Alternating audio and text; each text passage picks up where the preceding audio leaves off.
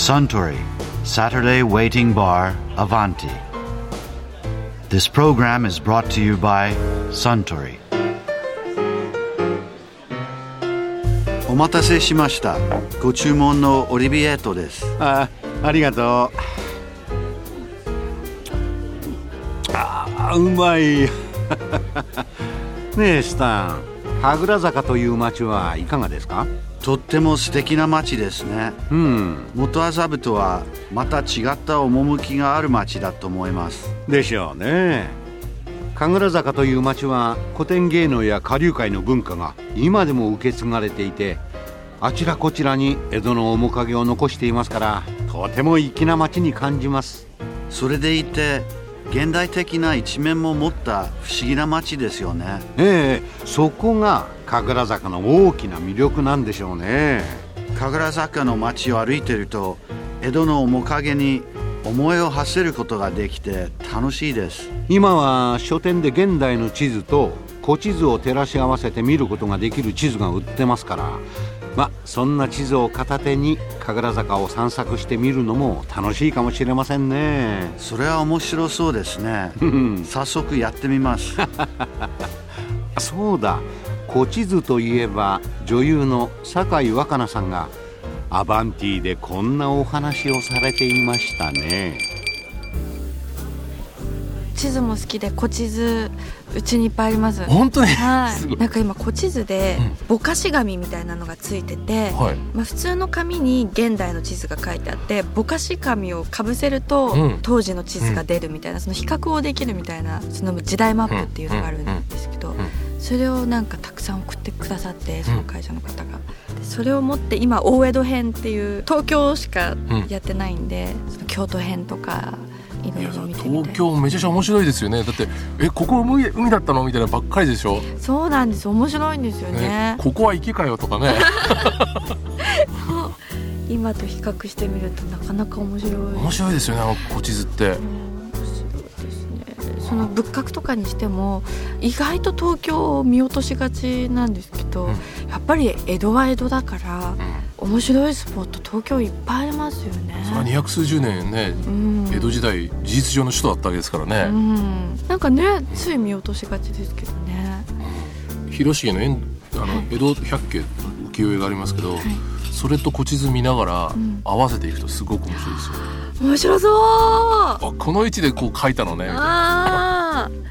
いいですね。驚くべきことに道がそのまま残ってたりするとこもあるんですよ。へーえーあとなんかこう有名ななんか井戸があってそそのそこのお茶はの水はすごく美味しいって言われてるところがあって、今それ首都高のど真ん中にあるとか。あもうでもそれはもうないってことは残ってないんですけどだから高速道路の真上にその井戸跡って書いてあるんです。へえ最高裁判所のすぐそばですけどね、あそうなんですうわあすごい。ん、そのせっかくその地図持ってたらあとそのだから広重の百景をこうやって合わせていくとわあたまんないそれ最高にいいと思いますよ。なかなかその地図持ってる人少ないけどね。そうなんですよね。そうなんです。その地図でなんかここ面白いとこだとかあります？あやっぱり、うん。あのまあ具体的にはあれですけど自分の家の近く。ああそうだよね。それは分かるもんね、うん。全部頭の中入ってるもんね。みたいな。嘘でしょ。ここにこれがみたいな。なるほうん。どそれはちょっと言えないね。そうなんですちょっと言えないんですけど。それはちょっと嬉しかったです最初に見ますよね自分の家の近くを。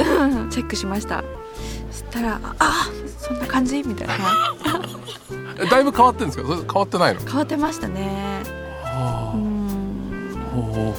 結構その自分が住んでる町をネットとかで調べると、まあ幕末に限らず、あこんな画家がこういう絵を描いてたんだとか結構ねそういういろんな時代の歴史が詰まってたりとかするんで自分が住んでる町ってなかなか調べる機会ってないからそういうふうに調べていくとそこに住んでることが面白くなるより東京が好きになるっていう。うそうですよね、うん、そういう楽しみ方も、ねありますよね。ね。古地図ってそういうのありますよね。僕も住んでるあの一角がうん江戸時代の古地図見たら同じ区画だとか思って。あ そのままあったんだとか思ってちょっと嬉しかったですけど。ね嬉しいですよね。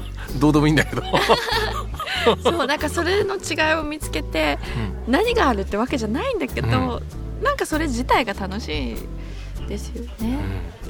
他にその、おお家の近く以外で結構見て面白かったとこってありません、あー。まあ古地図は全然関係ないんですけど、ずっともう皇居の周りを通っていて、その仕事に行く途中に、はいい。つも通ってはいたんですけど、まあ、歴史に何せ興味がなかったので何とも思わなかったんですね。うん。で本を読むようになってちょうど龍馬がこう読んでる時に、その井伊直弼の「桜田門外の変」はい。の下りを読み終わった時にまた仕事で皇居の横を通った時に「桜田門」っていう文字を見た時に、あーすごい東京と思って。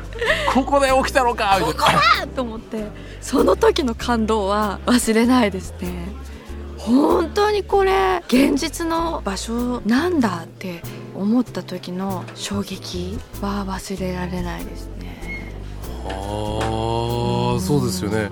でもそうやって考えると突然ワープしますよね、そうなんですよね。なんかそうやって私東京に対してすごく田舎者なので。あどちらでしたっけご出身？あ栃木県です。そうかそうか。はいちょっと苦手意識がずっとあったんですけどもなるほど。なんかそういう風に楽しみを一つ見つけるだけでなんか東京に住んでても悪くないなって思える。まあでもね栃木といえば日光霊平市街道とかね、はい、そうですね。そうでなんか歴史に興味を持ってやっぱり日光だろうって思ってたんですけど私栃木の南部に住んでるんですけど、うん。その歴史の話をうちの父にしたら小山市っていうところがすごく近いんですけど、はいはい。はいそこで小山会議みたいな、ん。なんか新選組がそこに来てうん。帰ろうみたいなそのなん。か会議をしたところがうん。今の小山市役所かなんからしいんですけども、あ敗退してる時にね、うん、そんな新選組とかがこんな実家の近くに来てたんだとか思うとまたグッときちゃって私は今までなんで栃木に住んでてそんなことも知らなかったんだみたいな。なるほど、そういうふうに掘り下げていくとやっぱ日光はもちろんですけど、うん。自分の育った小さな町にもあいろいろと歴史はあって新選組は来てるわなんやかんやでもすごいなみたいな発見があってまた自分のふるさとを好きになるみたいな。なるほどなるほど。で最後に日光東照宮に行った時も実家に帰っていて、えー、と司馬先生の「最後の将軍」っていう本を読んでいてそれが徳川慶喜について書かれていた本ででその日眠れなくて実家でで徳川慶喜がその大政奉還がされた時でもボロボロ泣きながら読んでその慶喜の心情をもう思うと、うん。もういたたまれない思いと、でもだからこそ今の日本があるんだっていう思いといろんな気持ちがもう重なってもう朝の8時ぐらいまで眠れなかったんです。うん。であもうこれはダメだと思って父を起こしに行って「お父さん私は今徳川慶喜の本を読んでいます」と。で私栃木県出身で、まあ、徳川最初の将軍のところに行きたいって言って そのまんま寝ずにうちの父が日光東照宮に連れて行ってくれてうんまあ、うちから片道、まあ、23時間かかるんですけども父が連れてってくれて「あなたの時代の本を読ませていただきました」と家康公に挨拶をしに行って、霊廟に。はい、それすごいね。お父さんも偉いね。そう。うちの父も歴史が大好きなのでそれを理解してくれてで、まあ、家康公に挨拶をしてきたんですけど。なるほど。感動しましたね。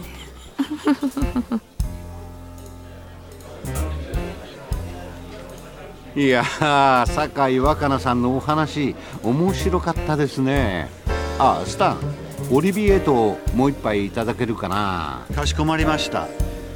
ところでアバンティの常連客たちの会話にもっと聞き耳を立ててみたいとおっしゃる方は毎週土曜日の夕方お近くの FM 局で放送のサントリーサタデーウェイティングバーをお尋ねください。